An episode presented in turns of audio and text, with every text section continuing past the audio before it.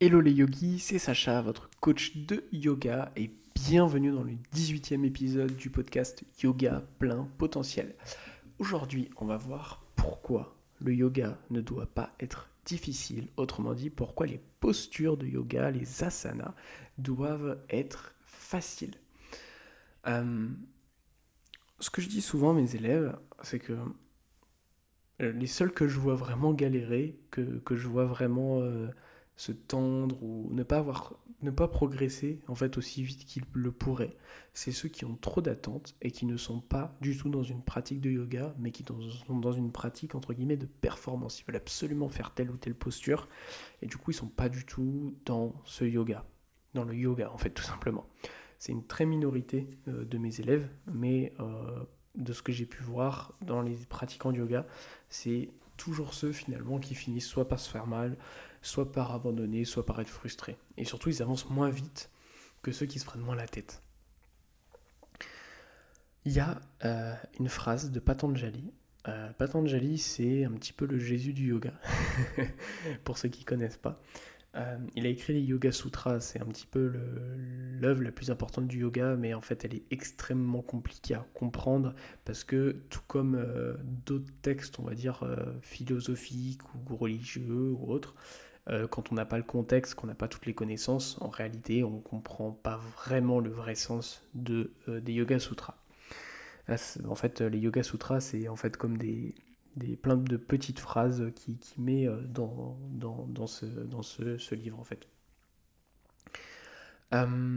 et une de ces phrases, un de ces sutras, c'est une phrase qui dit Sukham Shtiram Asanam. Alors, Sukham, ça veut dire confort. Euh, Shtiram, ça veut dire stabilité. Et Asanam, donc ça veut dire asana, c'est les postures de yoga. Donc littéralement, ça veut dire bah, avoir du confort et de la stabilité dans ces postures de yoga. Du confort, ça veut dire qu'une posture doit être confortable. Et oui, bien vu. Euh, et ça, c'est un, concept qui est extrêmement important et que beaucoup oublient c'est qu'en fait une posture de yoga, entre guillemets, elle est censée être facile. Alors attention, attention, attention, je vois les deux extrêmes arriver.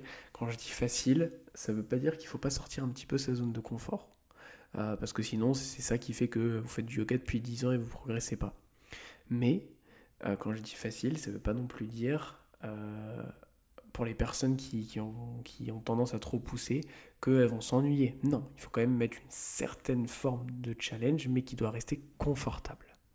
Il faut sortir un petit peu de sa zone de confort. Sauf que si on sort un tout petit peu de sa zone de confort tous les jours, bah, ne serait-ce que 1%, bah, au bout d'un an, ça fait euh, un gros, gros, gros euh, écart entre la personne qui est sortie 1% chaque jour et la personne qui n'est pas sortie de sa zone de confort. A l'inverse, celle qui cherche à sortir de 40-50% d'un coup de sa zone de confort, bah, elle risque après de plus du tout sortir sa zone de confort parce que soit elle s'est fait mal, soit voilà, elle s'est frustrée. Et du coup, bah, finalement, elle progressera beaucoup moins vite. Donc, ce qui veut dire qu'une pratique de yoga doit être confortable, une posture doit être confortable. Ce qui veut donc dire que, euh, en soi, une posture n'est pas difficile ou n'est pas simple. Ça dépend simplement de votre niveau.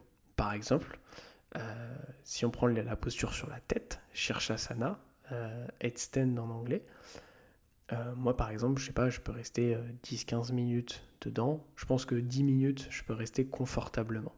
c'est sûr que je peux rester 10 minutes en étant à l'aise dedans, en fermant les yeux, en me sentant bien. par contre, peut-être qu'au bout de 15 minutes, je risque de commencer vraiment à, à, être fatigué et à plus être forcément bien. A l'inverse, peut-être que pour vous, rester même 5 secondes dans un équilibre sur la tête, c'est pas du tout confortable, c'est hyper stressant, etc. Euh, tout comme, euh, par exemple, euh, moi je travaille pas trop, je travaille même pas du tout mon grand écart. Bah, si je suis en train de, faire comme un test pour entrer dans mon grand écart et que je suis le plus bas possible, vu que je ne travaille pas, bah, assez rapidement, au bout d'une trentaine de secondes, vingtaine de secondes, je vais déjà commencer à, être pas, très bien quoi. Alors que quelqu'un qui travaille énormément son grand écart et qui est très à l'aise dedans, bah la personne pourra peut-être rester 15 minutes dans son grand écart et ça lui fait ni chaud ni froid. Ce qui veut dire qu'il n'y a aucune posture qui en soit n'est difficile, aucune posture qui en soit simple. mais qu'une posture doit rester relativement confortable. Donc retenez bien ça. Euh, ne restez pas non plus dans votre zone de confort. Sortez de votre zone de confort si vous avez envie d'évoluer au yoga, mais un petit peu, pas trop. Et ça vous permettra d'éviter la frustration et ça vous permettra de progresser. J'espère que ce podcast vous aura plu. Je vous invite à mettre un avis 5 étoiles sur votre plateforme d'écoute et vous pouvez rejoindre gratuitement mon défi de 7 jours de yoga. Le lien est disponible directement sur euh, le descriptif de l'épisode et je vous dis à très vite pour un nouvel épisode. Namasté.